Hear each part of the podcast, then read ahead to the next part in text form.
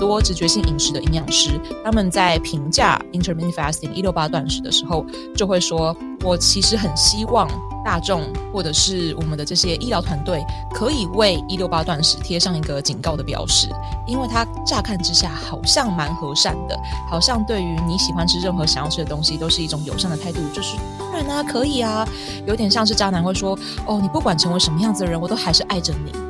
可是还是有条件的哦，就是你那十六个小时还是不能吃东西，你要遵照我的指示。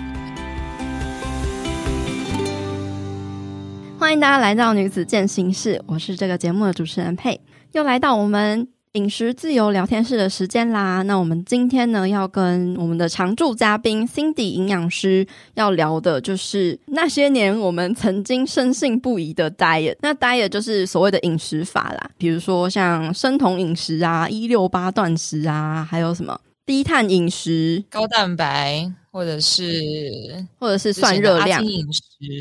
啊，讲不完了。对，讲不完，bra bra bra，可以自行填入。反正你曾经尝试过的那些什么减肥饮食法，全部都可以算是叫 diet。那我们今天呢，就是要来聊那一些年我们曾经反复的在这些不同的 diet 跳来跳去，可是我们跳的最深的那个洞，最难爬出来的那个洞，让我们就是不断的再回去相信他，可是最后又被背叛的那个 diet 到底是什么？他就是那个渣男，我们一直分手不了的渣男。我们这一集会用一个很 freestyle 的那个聊天方式，大家可以用一个轻松开心的心态，然后也去呼应到你自己，是不是会有一些渣男渣女的这个共鸣，那是 Cindy 可以分享一下你的吗？你的渣男是谁？对，这是我最近跟我的学生们在聊饮食的时候想到的一个词汇，我觉得它太好用了。因为饮食自由这种东西其实还蛮抽象的，很多人可能没有办法理解说，诶，我到底为什么会走向这种饮食障碍呢？为什么？就是我明明很喜欢食物啊。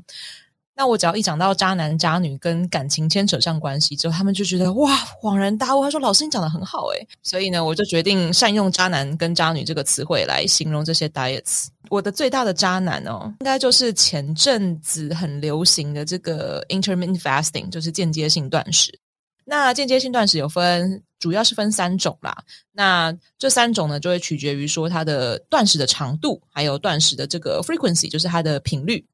那最常见的就是我们的一六八嘛，所以就是每天都需要去禁止饮食十六个小时，然后给你八个小时的这个窗口来吃任何你想吃的东西。诶，那你就会听到关键字喽，就是任何你想吃到的东西。所以那个时候我就会深信不疑，因为我就爬了很多文章，那加上我自己本身的一些呃，我对我自己了解的身体状况，我会觉得。那个时候的一六八其实是可以帮助到我的短暂的窗口里面，但是我还是可以享受我任何想要吃的东西。我就发现一开始确实效果蛮好的，但是那个时候呢，我不会特别去质疑说我把自己放在一个饥饿的情况下面是不对的。甚至有一本书叫做 Intuitive Fasting。我们都知道说直觉性饮食叫做 Intuitive Eating，也就是要相信你的内在直觉，聆听你的内在讯息。可是呢，他就把这个非常神圣、我们不可以乱用的词拿去套在 fasting 这件事情，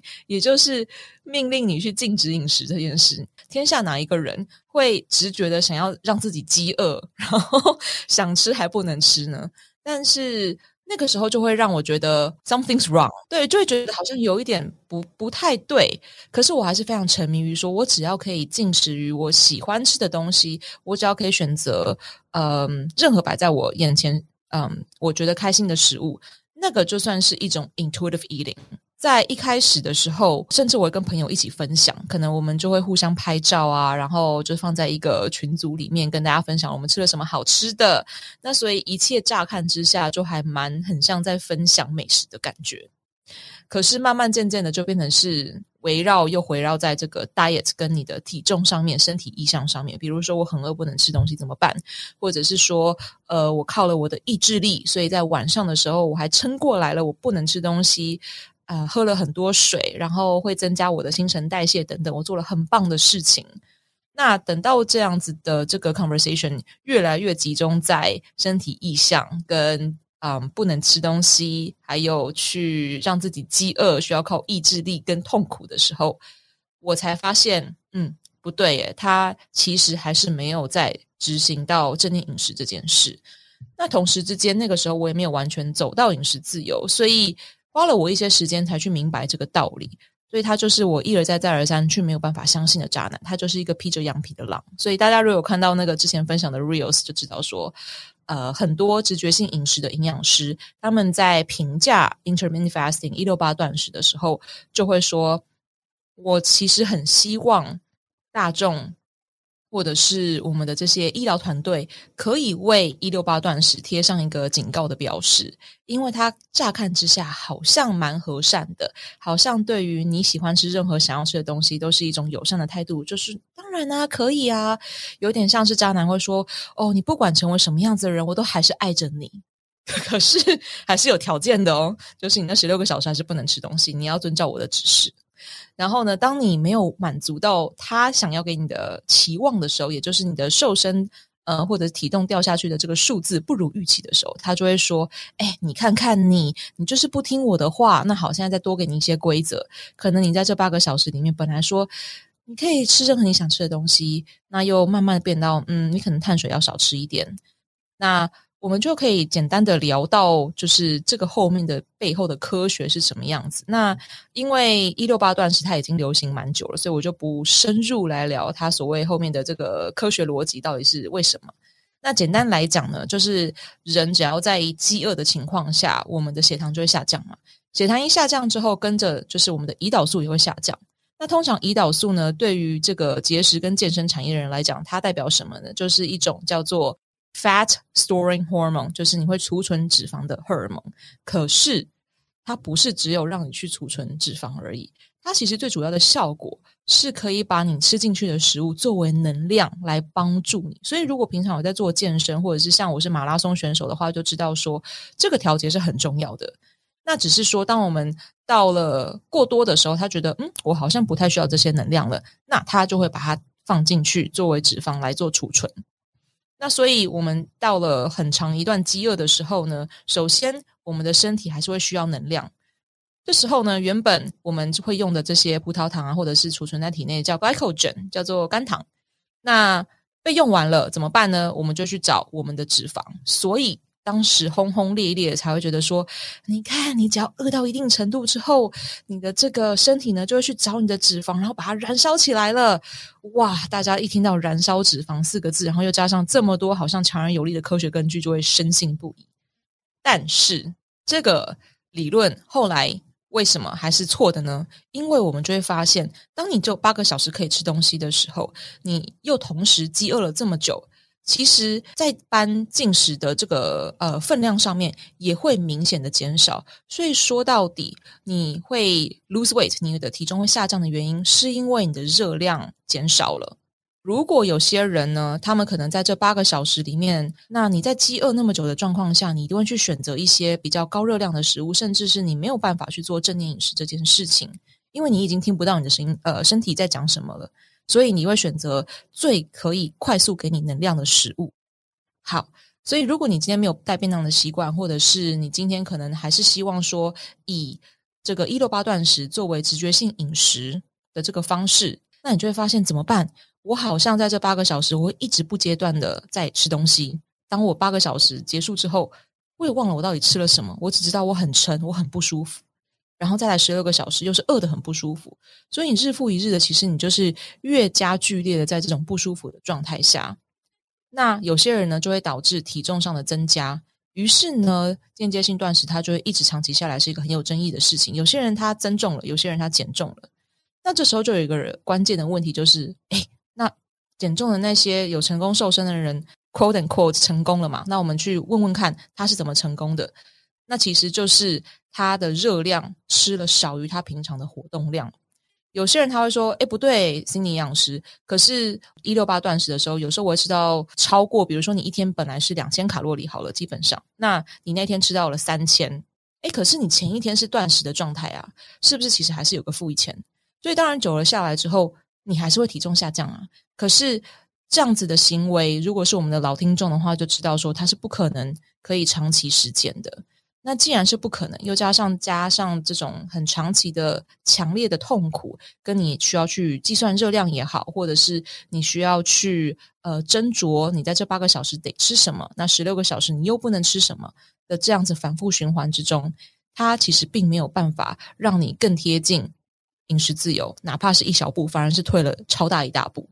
对，所以它是我嗯。在这段期间，一直想跟大家分享的这个新渣男哦，因为你会发现在我们这个 wellness culture 里面，很多人因为这个直觉性饮食，因为饮食自由，因为想要让更多人去也欣赏食物，让他们不要这么有压力，所以都会披着一个所谓饮食自由的这个羊皮，但是其实还是要你去实践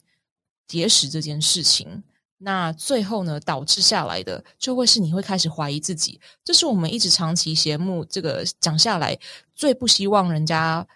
会走向的这个过程。对，这个误会就觉得是我的错，是我的问题，那是我做的不够好，导致别人可能成功的案例这么多，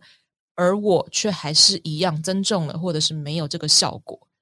那这样子下来呢，不但是你原本想要靠着比较健康的方式，你所有可能 maybe 的这种初衷，可是反倒过来，最后的结果是你的身心灵全部都倒退了一大步，因为你开始会自我怀疑，你开始会深陷到这种悲伤、痛苦、不安、焦躁的这个情绪里面。那所有的情绪，我们之前在节目里面有提到过，压力情绪这些负面情绪也是会影响你的进食的。所以呢，他就是我在这个节目里面想要跟大家提到的一个最新的渣男。那也从好像今年的四月吧，很多很多的报章杂志也证实了这个断食法一六八断食，或者是总结整个的 intermittent fasting 是没有效果的。我那时候看到的时候，我真的有一种就是到底在干嘛？就是 again，我们到底在忙什么？对，你会想说 I told you so，而且他是一个。我觉得可以说是大家很信奉的一种健康的饮食方式，好像大家都会觉得一六八断食是一个很神圣或很潮、很健康的一个行为。你好像有在自我照顾，因为你就会觉得哦，我是一个很自律的人，我会去限制我自己的进食时间，限制自己的进食的分量。嗯对，可是去仔细的去检视那个所谓的“一六八断食”，其实它还是有很多的规则。所谓的想吃任何东西，也不是说真的想吃什么就吃什么哦。而且再加上就是这个有这个时间限制，还有所谓的规则，其实它也是变相的一种 节食方式。然后像呼应 Cindy 刚刚讲的这个所谓的科学的一些背后的运作原理，就是在挨饿啊，就是在节食啊，你就是靠节食瘦的。那我们之前在聊天室里面也是有聊到说。节食会有什么结果？就是你短暂的你会体重下降嘛？可是你这个东西，你这个方式没有办法走长期。你的身体一定就是为了想要去拯救你，让你存活，他一直想要帮助你，所以他就会怕你下一次又又在遭遇这种饥饿，所以他就会可能储存更多的脂肪，更努力的想要保护你，然后你的预设体重就越来越上升，然后你就陷在这个轮回里面。你讲到一个很好的重点，就是所谓的越来越难受，大家就会发现说，诶，你一开始执行这个饮食法非常有效，可是你一定会遇到停滞期，也就是怎么样体重都下不去，因为你的身体在保护你，对，它在适应。那这时候我们怎么办？就会想要再用更激烈的方式，对。它就是一个完全是跟走向饮食自由、去聆听身体讯息、去尊重到你、对你和善的一个背道而驰的饮食方式。但是呢，它的包装效果就是目前我认为啦，我自己个人认为是包装的最好的、最成功的。因为 wellness industry 对这个身心灵产业、这个健康产业，他们会使尽各种方式去让更多人愿意相信嘛。那所以大家知道的是，特别是在欧美，这个直觉性饮食已经盛行了一段时间了。所以这时候呢，大家就会希望说，还是卖的是以 diet 为主，可是他用这样子一个 wellness 的和善，然后友善的方式来包装成另外一个样子。但是呢，就像我刚刚讲到，他为什么会是个渣男呢？就是他越是包装，他越是打扮的绅士，他越是这样子的来，好像在照顾你的感觉。可是他会给你一些永远没有办法去履行的承诺，是不是很像一个渣男？我 promise 我会一辈子爱你。可是呢，当你今天做错了什么事情，或者是呃，你今天没有受到一定程度的时候，你我你就被讨厌了，你就是一个失败的人。所以他就会一直 promise 你一些事情，可是是没有办法真的呈现给你的。首先我们要讲，就是他任何所有的节食计划好了，他都是去看很片面的，嗯，科学报告。那通常也会先用在老鼠身上，所以不是人类。那我们也知道说，人类呢，不管是你的生活背景也好，你的饮食文化也好，或者是你每天日常生活作息也好，都不尽相同。你不是被关在一个笼子里面的老鼠，对吧？所以不管是什么样子的饮食方式，他只是可以先用好像他看到的，他去研究到的这些荷尔蒙也好，或者是身体机能的这个 function 也好。但是每一个他都没有办法履行承诺的原因，是因为这些东西、这些实验没有办法一辈子，他没有办法去应对你每天生活上遇到的事情，或者是你心理层面上那个最需要被照顾的所有一切的情绪，跟你怎么去应对、怎么去看待食物，这个简单跟最原始的幸福。那所以回到这个直觉性饮食，这就是为什么它这么重要哦，就是你。才是可以陪你走一辈子的人，所以只有你才可以相信你自己。其他这些，我们当然还是可以保持一个去看看、去吸收不同讯息的角度。但是在走向饮食自由越来越到后面的这个旅程呢，我们可以去看的就是这些呢，是可以我们去参考、可以去去了解的。但是回过头来，还是要有一个强大的这个力量来对于自己自我信任这一块做更多的功课跟更多的建立。自我信任，还有自我接纳，因为我们会不断的想要再再一次的去相信 d i e 这个渣男的原因，是因为我们无法接纳现在的自己，你才会想要去依赖他，想要去从他身上去得到一些改变。比如说，以这个主流的文化来说，就是你变得更瘦了嘛。那你变瘦了之后，人家就会称赞你说：“哇，你最近是不是变瘦了？”然后很多人就会觉得：“哇，就是一种很棒的称赞。”那这个就是会让你一直不断的在陷入这个 diet 回圈里面的一个很大的原因。可是那那个不是很满意的自己，其实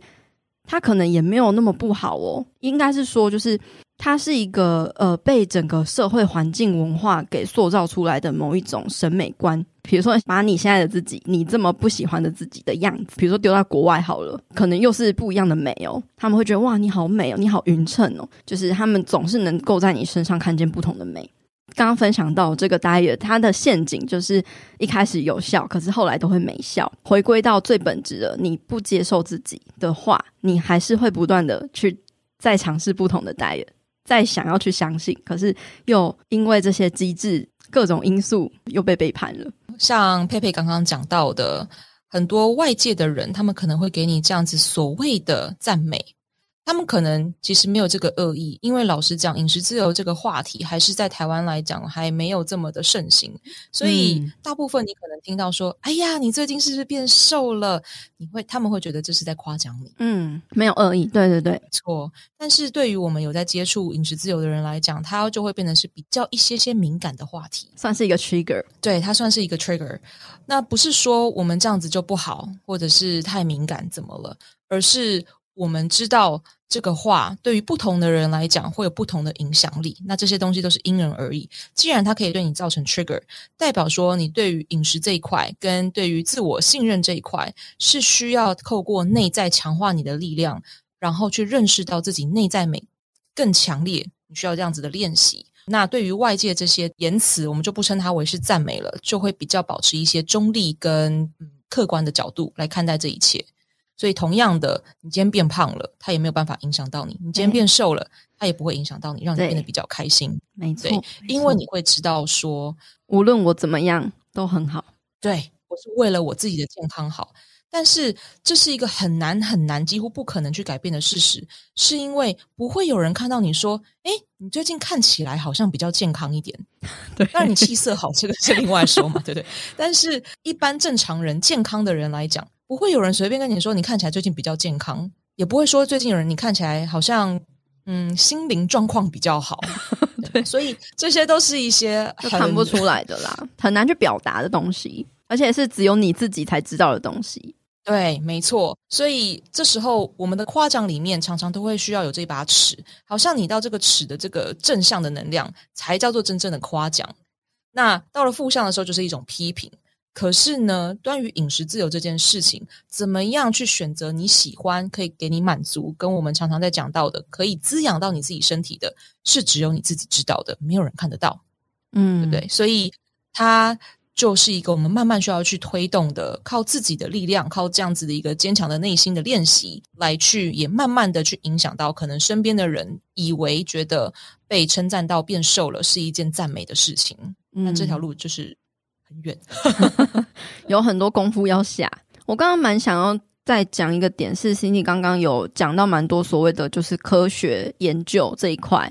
就是我其实，在一开始接触到嗯健康的资讯的时候，其实也是蛮仰赖研究报告这个东西的。但是后来就是随着这个研究报告不断的被颠覆跟推翻，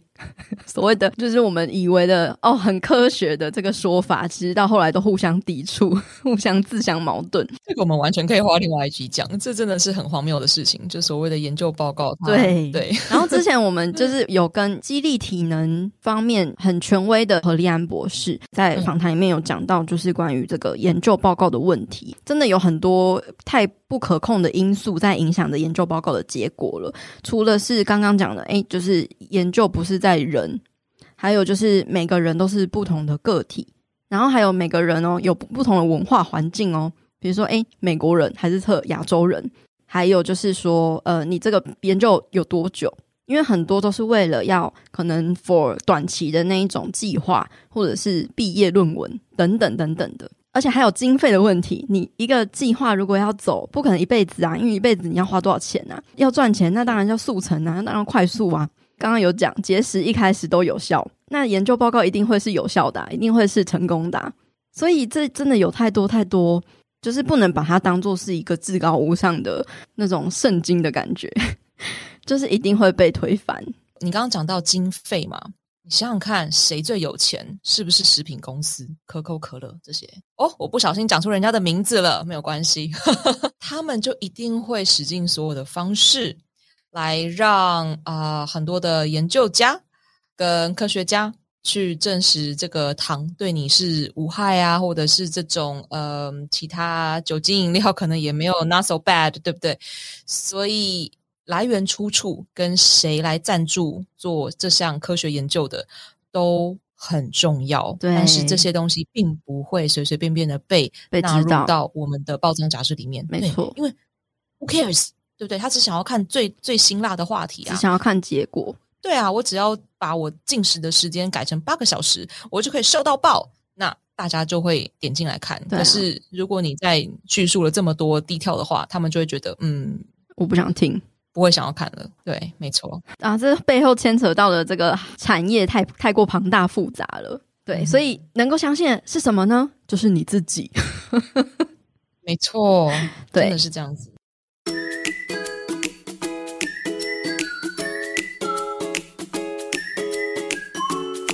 阳光豆米浆营养商谈室，本期节目由统一阳光赞助播出。统一阳光一三五，每周一三五，一周三次，补充植物性蛋白，少负担更健康。一旦人生出现课题，那也会是因为现在的你具备完成这个课题的能力。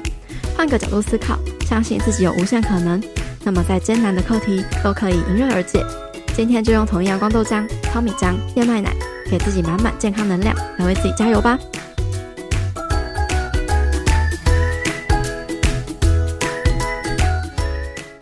果是说那个我最深信不疑的 diet，应该就是所谓的计算热量了吧？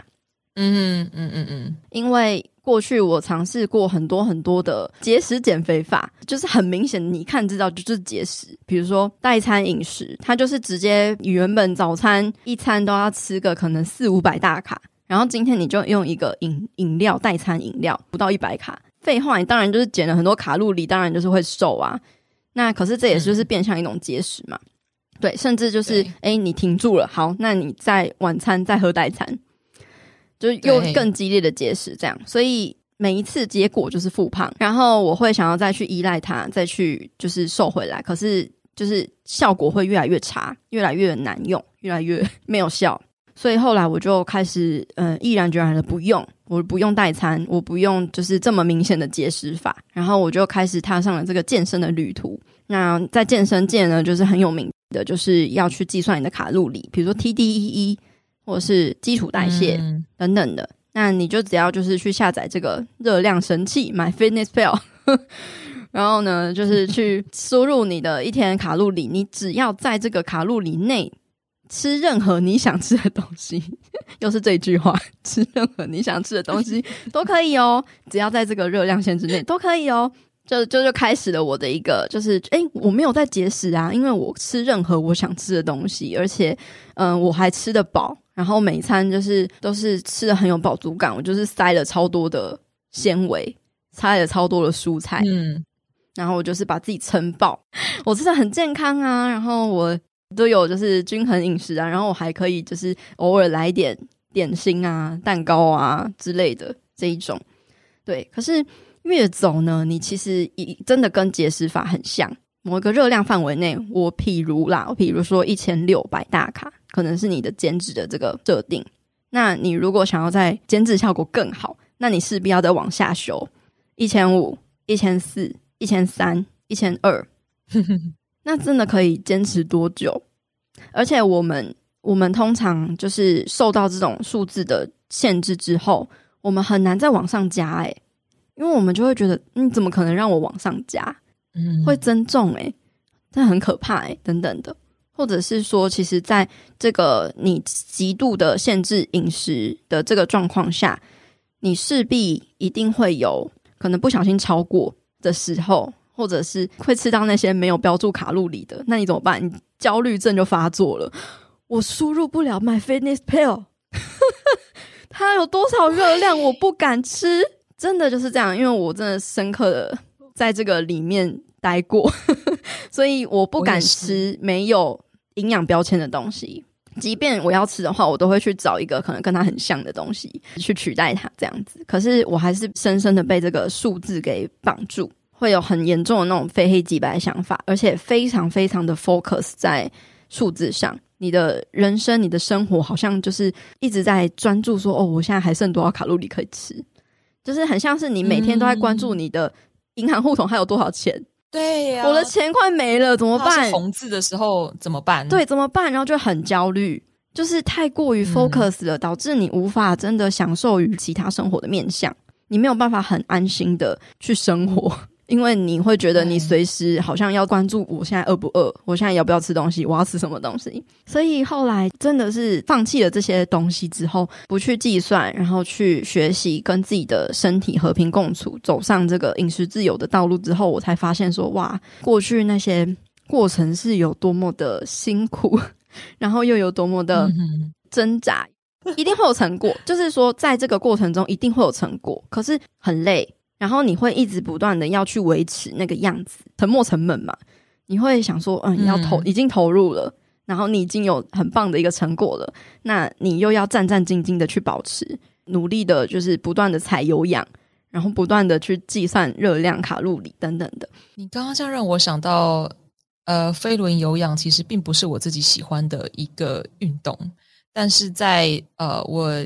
饮食障碍非常严重的时候，它是我每天必须要去抢位子的那一堂课。对，结束的时候，你就会低头看你脚踏车上面到底喷了多少汗，对，就会觉得我多有价值。还有那个踩的那个机器上面有多少数字，没错。就觉得你每天都在被打分数的感觉。我现在再也不会去想要去骑飞轮了啦，就是它真的就不是我喜欢的事情。可是那个时候就会觉得我必须得这样做啊，这个就是我的人生，这是我的的 lifestyle。对，哎，我还蛮好奇，那个时候为什么会突然之间就意识到说，啊，太辛苦了，我不想这么做了。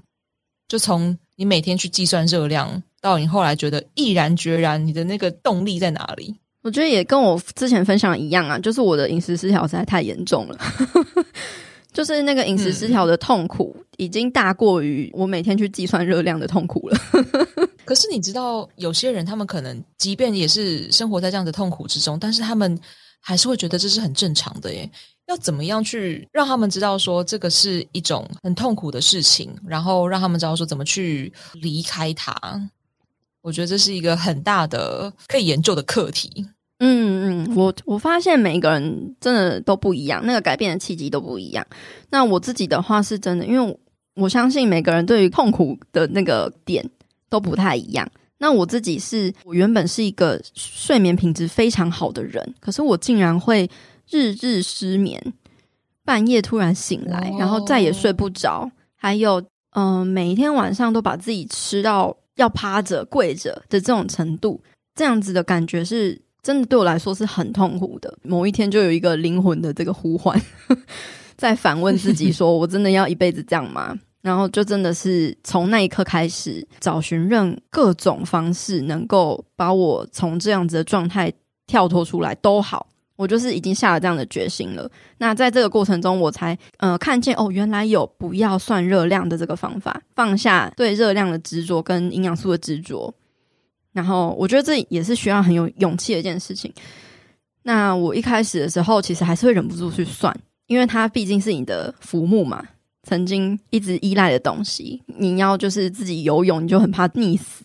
真的是直到诶，就这两年，在这个疗愈的路上，我慢慢慢慢的一点一滴的能够看得更清楚了。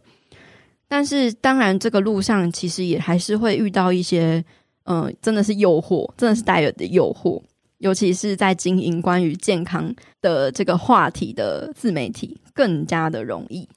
反正就是现在，现在很能够去看见自己过去是发生了什么事情，还有现在很多人，特别是身边的朋友，也还是在这个状态里面，那就很能够看得清楚他们接下来会发生什么事情。但是呢，其实也很难去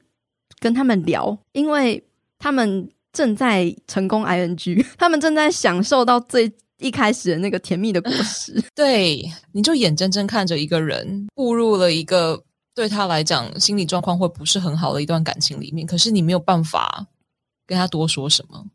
然后这个走过去，或者是以旁观者的角度来看这件事情的时候，就会觉得，其实我也曾经身历其境，但是我并不是这一段的当事人。然后每一个人就有每个人需要去做的功课，所以我们能够做的就是真的就是做好自己，能够去分享我们的经验，像现在 right now，对不对？或者是呃，提供一些不一样的看法跟不一样的资讯给大家来做做参考。这项功课跟怎么样可以去放下节食文化，就像你怎么去放下一个人一样，这个就是真的是没有办法说，没有办法说放就放。对，说放就放，就跟你说的放手。先要来一段了是吗？我们今天真的很嗨。建议大家怎么去放下，或怎么去拒绝。我觉得就像我刚刚一开始讲到的，可能在有意识到说饮食自由对你来讲会是什么样子的定义，但是随着时间的增长，随着你去接触到的资讯越来越多的时候，这样子的思维就会越来越成熟。我相信在以后。你看看，可能这个节食文化发出来的 diet 已经是数不尽了嘛？我们前面也都已经算不出来到底有多少个。那之后想必一定还是会有。一六八现在被证实了没有效，那新的一定还会再出来。那它就越包装越好，越包装越有吸引力。对，他们会说很温和哦，对、嗯、对，越温柔的对待你，然后越有很强大的这个背景跟这个科学根据。然后会很多营养师的那个佐证哦，但就不会看到我的脸在上面。我们不用急着去排斥它，或者是一讲到什么节食的时候，可能就会有一种很强烈的反弹，而是可以慢慢的去以静观的角度去觉觉察的这个心态来去看待所有正在发生的新的节食的气象。对。对那你就会发现，当你自己可以保持一个静心跟强化内在力量的时候，这些东西，诶，神奇般的，它真的就没有办法像以前一样这么深刻的影响、勾动你的心弦，嗯，触动到你。对，对，对，对。关于拒绝节食文化跟拒绝 diet 的功夫呢，太多了，所以我们才会真的想要就是。透过课程的方式，比较有系统的去告诉大家可以怎么样子去拆解，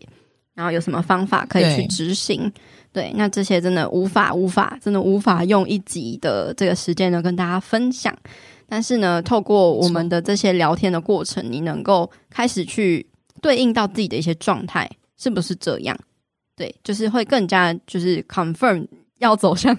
饮食自由这条路的一个坚定感。对对对，对，我们就是希望帮助大家做到这种强化信心的一个角度。对，我觉得有点像是把聚焦灯。慢慢的投向从原本的这个节食文化打光打在他那边，然后慢慢的一点一点的移到饮食自由过来，让大家可以看看饮食自由它长什么样子。对，那被聚焦的这个光芒越大，我们越努力，那更多人一定一定就可以看得到它的真实的模样是什么样子。嗯，对对对，没错。那如果你对于我们预计要开课的这个饮食自由班有兴趣的话，欢迎点击资讯栏中的排队连接。那大家不用担心排不到队，因为都能够排得到队。只是说呢，因为我们筹备课程的这个时间呢，真的是需要一些时间，因为这个课程是亚洲首创的课程，然后我们就是也还在真的摸索，就是要怎么样子去组织，因为真的有太多太多有想跟大家分享的，对，有太多细节跟美感要去产出了。对，真的是比我们想象中的还要 难一些。你知道吗？我最近在写课程的时候，我真的觉得我很像，因为我很喜欢爬山，最近很常去爬山。我常常就会觉得说，这些步道到底是谁找到的？就是而且他们还要去维护那个安全的，就可能去帮他们敲个什么锁啊，或者是帮你们盖个楼梯啊。我，我就觉得我们就很像在做这件事情，很累啊，真的从零打造的这个过程呢。是真的需要一些时间跟体力，对啊，而且你要确定这条路真的可以到山顶上，对，就是可以到那个景点。真的好，希望我们这个课程可以能够顺利的让大家能够加入。那如果你有兴趣的话，先来排队哦。好，那今天就非常开心能够跟大家聊这个话题，也是应该是没有人聊过，但是呢，却是可能会很有共鸣的一集。大家也可以私讯我们，看有什么想要知道的。或者是想要了解的，那都可以给我们一些聊天的灵感。我们两个聊得越来越像在自己家沙发上，越来越飞，放飞自我。Free. 谢谢大家的收听，下次再见，拜拜。Bye bye